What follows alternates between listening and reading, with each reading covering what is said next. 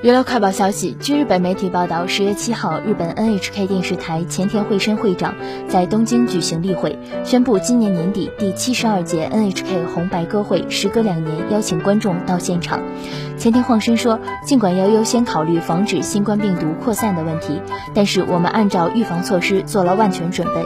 NHK 电台宣布邀请观众参加，是因为日本紧急事态宣言在九月三十号全面解除。如果再有新一轮疫情来袭，节目播出前出现感染的情况，可能还会临时改为无观众形式。据悉，这次只使用主会场东京国际会议中心，可以容纳五千人左右。当日观众人数将会根据具体情况再做判断。